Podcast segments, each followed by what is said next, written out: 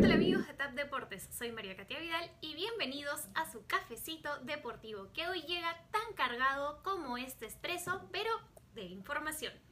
Terremoto en el fútbol mundial.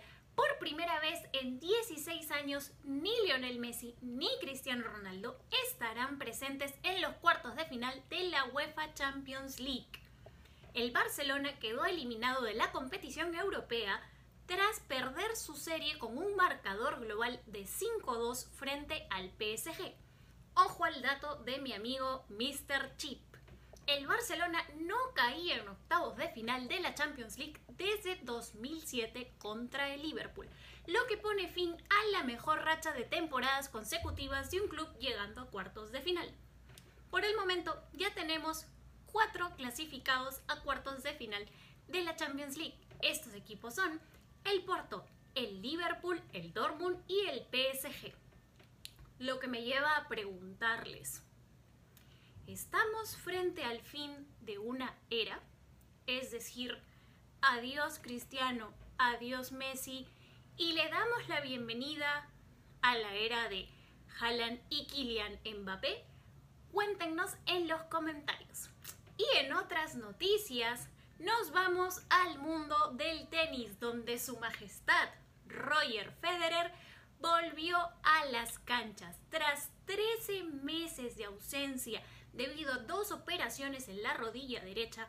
Federer, próximo a cumplir 40 años, se robó la atención en el ATP 250 de Doha y por supuesto regresó con una victoria frente al británico Daniel Evans. Y ya para cerrar este cafecito deportivo en el mundo de la NBA, noticia que se esperaba. No voy a decir bomba porque estaba al menos dentro de mis cálculos. Los San Antonio Spurs anunciaron que el ala pivot Lamarcus Aldridge, el veterano Lamarcus Aldridge, no jugará más con el equipo. Acordaron de mutuo acuerdo que él no volverá y esto fue señalado nada más y nada menos que por el entrenador Greg Popovich. Desde San Antonio se plantean posibles cambios por Aldrich. Yo les pregunto, ¿dónde les gustaría ver jugar al veterano estrella?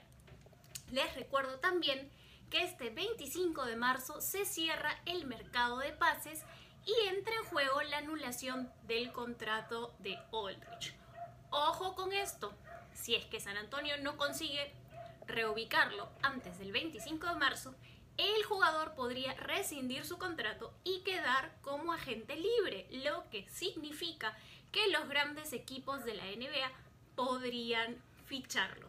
Se me termina el tiempo y les recuerdo que pueden encontrar este cafecito deportivo en sus redes sociales favoritas, en YouTube o en su plataforma de podcast de su preferencia bajo el nombre de Tab Deportes. Soy Merecate Vidal y nos vemos en una próxima edición.